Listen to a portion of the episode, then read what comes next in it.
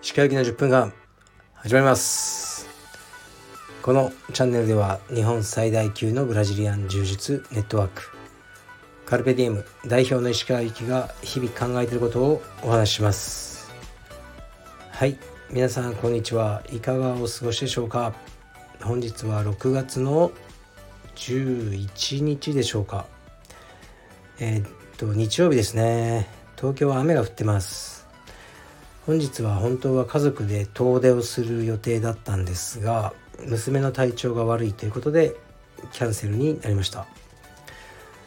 だから息子を連れてきて、えー、僕のオフィスにいます。息子は一人であのゲームをしてますね。今日も息子とゲームをしてみたんですがストリートファイター6ですか。で僕がザンギエフというキャラクターで彼はいつもの竜ですね。やってみたんですけどもうあいつが強すぎて無理ですね。まず波動拳をもう連発してくるんですね。でこれがもうどうしようもないんですよ。で距離を詰めて波動拳を封じたと思ったら背負い投げが来るんですね。で背負い投げがうまいんですよ。だから離れてまた波動拳が来るので波動拳をジャンプであのねこう避けてたらそのジャンプしたところを下から昇竜拳で突き上げてきてやられました。もうムカついてそれでやめましたね。はい。波動拳をねなんとか封じる方法をね知りたいんですけどね。まあもう一生やらないかもしれないですあのゲームは。で今日はまあ予定が飛んじゃったからね、まあ、こうやって今何もしてないんですけど夕方から息子と、ね、また少しトレーニングをしようと思いますね。でやっぱ全国ね全国の今中学生のレスリング全国大会が昨日今日で行われてたんですね。でそれを僕は YouTube で見てたんですけどまあ本当にレベル高いんですがやはりね、まあ、僕の素人レスリングは素人なんですけど結論は体力じゃねえかってやっぱ思っちゃいましたね。だからまあ息子もねもう技とかは覚えたりもしてるんですけどまあそれよりもこう圧倒的な体力をつけるのがいいんじゃないかなって思いましたね。で体力といってもまあウェイトとかじゃないんですよね僕が言ってる体力っていうのは。やっぱりバク転バク宙とか体操系になっちゃうんですよね。自分の体を支えられるとかですね、まあ、タックルに入る足の速さとかあるじゃないですか。こうステップの。足の速さを作るっていうのは難しいんですよね。でも体操でバク転バク宙ができるようになるにはあの最後の蹴り足はもうゆっくりっていうわけにいかないですね。あそこのスピードを上げていく。あのことが成功につながるのでうんまあその足の操作の動きを速くする。ね、早くしろっていうのはねなかなか練習としては難しいんですけどバク転バク宙ができるようになるっていうのは、まあ、結果的には手足の動きを速めるというあの作業だと思いますね。はい。まあどうでもいい話でした。ではレターに行きますね。えー、っと服部君系がいくつか来ていますね。まあ、これは明日服部くん来るのでその時に読もうかなって思います。えー、っとレターなんかこうあんまないですね。読もうと思うのが。読もうと思うっていうかあの、なんか僕に向けてってやつがあるのでそれもちろんそれ読んでますね。ありがとうございます。でこうわざわざ、ね、皆さんに聞かせることもないやつが多いのであの僕の中で「ありがとうございます」と消化しておきます。でレターがないので、えー、まあ、ちょっと道場の話をすると昨日も話しましたけどねカルペディウムバンコクの内装が進んでてでその写真を、えー、アップしたんですね。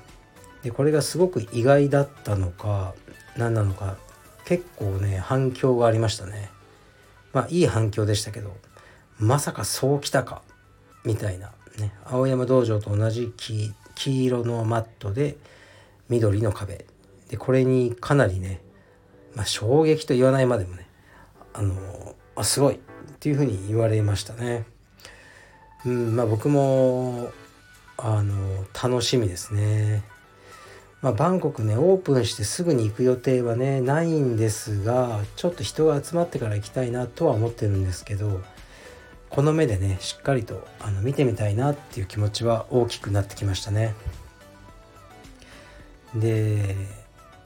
今セミナーのねあの依頼がすごく多いですね。セミナー海外の選手ですねもうコロナも終わってコロナ前のようにえっとねトップ選手というのはいろんなところね道場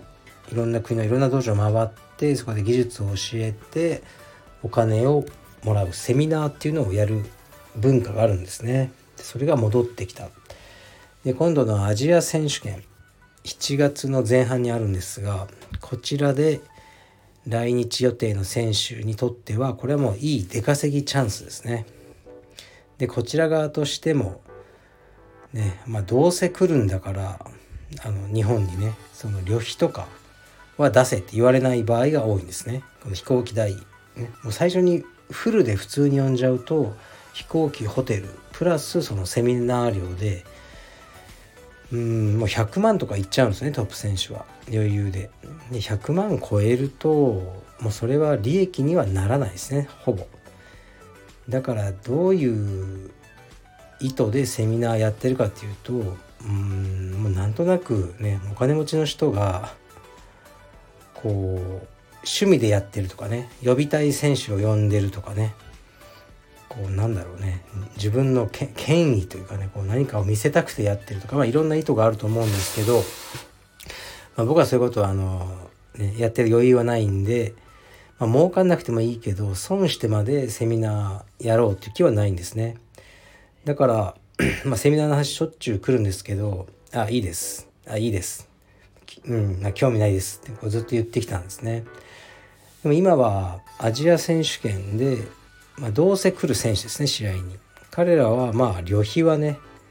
出せって言ってこないから向こうも、ね、結構気軽にね、うん、2,000ドルでいいよとか3,000ドルでいいよとかそういう感じですね。でこの時のね交渉の方法をね お教えするとこじゃないですけど大体まあ3,000ドルでどうだ？セミナー1回って言ってきた時に僕の反応はうーん、あ、3000、あ、無理ですね。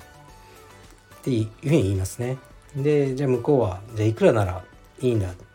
言った時に、超絶低い値段出すんですよ。まあ、1000ドルかな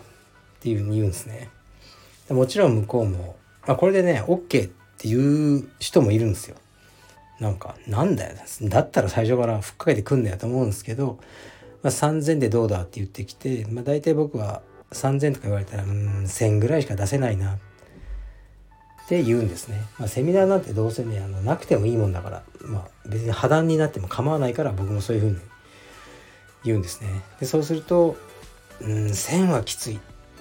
から間を取って2,000でどうだっていうねなんか間を取る文化ってすごくアメリあるんですよアメリカには。本当に。だからそれでうーんじゃあ2000ならとかねそういう出来レースに付き合う時もあればいやいいです。っていう時もありますね。まあこの辺はあのその時のね僕の懐事情と、まあ、いろんなあの、ね、ことによるんですけどセミナーで僕が赤字を出したことは一度もないですね。うん、そういうのは嫌なんで黒字にならないようなことはしないっていうふうに思ってますね。やはりこの細かいところをね詰めていくしかないですよね。で例えばまさに昨日ですけど貴重品ロッカーっていうものがあの青山道場にあるんですけど、まあ、すごくスペース取ってるんですね。でまあ時計とか財布とか、まあ、入れる方はね見てると1クラスで1人か2人しかいないんですよ。でこんな大きいロッカーいらないなと思ってたった8個だけ入る貴重品ロッカーを購入したんですね。あの、まあ、8人しか使えないけどこれでもねもう十分だと思うのでスペースを広げようと思って、まあ、買ったんですね。で今あるその貴重品ロッカーを捨てなきゃいけないんですけど、まあ、一応ねインスタで言ってみたんですけど欲しい人あげます。まあ、これね来ないですよねこんなのこんなマニアックな商品いらないじゃないですか。じゃあ廃棄するしかないなと思ってでもこれはねあの僕は仕事で使ってきた事業ゴミなんで家庭のあの、ね、粗大ゴミとしては出せないんですね。だからみあの一般的な業者さんに頼むしかないんですよ。民間の。でそれをスタッフにあの業者を探してくれって言って。でそしたらうーんその捨てるねあの引き取って捨てる費用が2万8,000円です。でも来たんですよで「え？いやふざけんな」って言ってあの1万5,000ならいいよって言えっつって スタッフに。そういうことやってたんですけどで他の会社とかで、まあ、持ってきてもやっぱりね2万2 3 0 0円とかなんですよ。でもう多分ねスタッフは面倒くさいからもうここでいいじゃないですかみたいになってるんですよね。いいじゃないですか別にそのね石川さんそのポルシェとか買ってるんでしょみたいな。そうなるんですよ。でもねもうそこはね僕はちょっと違うんですよね。だからうんまあねいろいろ電話して行政とかに。いろいろ電話してで最後に見つけたところが7700円っていう、まあ、そこさえも値切ろうかと思ったんですけどまあいいやと思ってそれで手を打ちましたね。だけど2万8000円と言われたものが7700円かなり違いますよね。2万円以上の差があるわけだからこういうところをないがしろにしないであのねやっていくのが仕事なんじゃないかなって僕は思います。ちょっとね意外にシビアな面を今日は披露してしまいました。はい。じゃあ失礼します。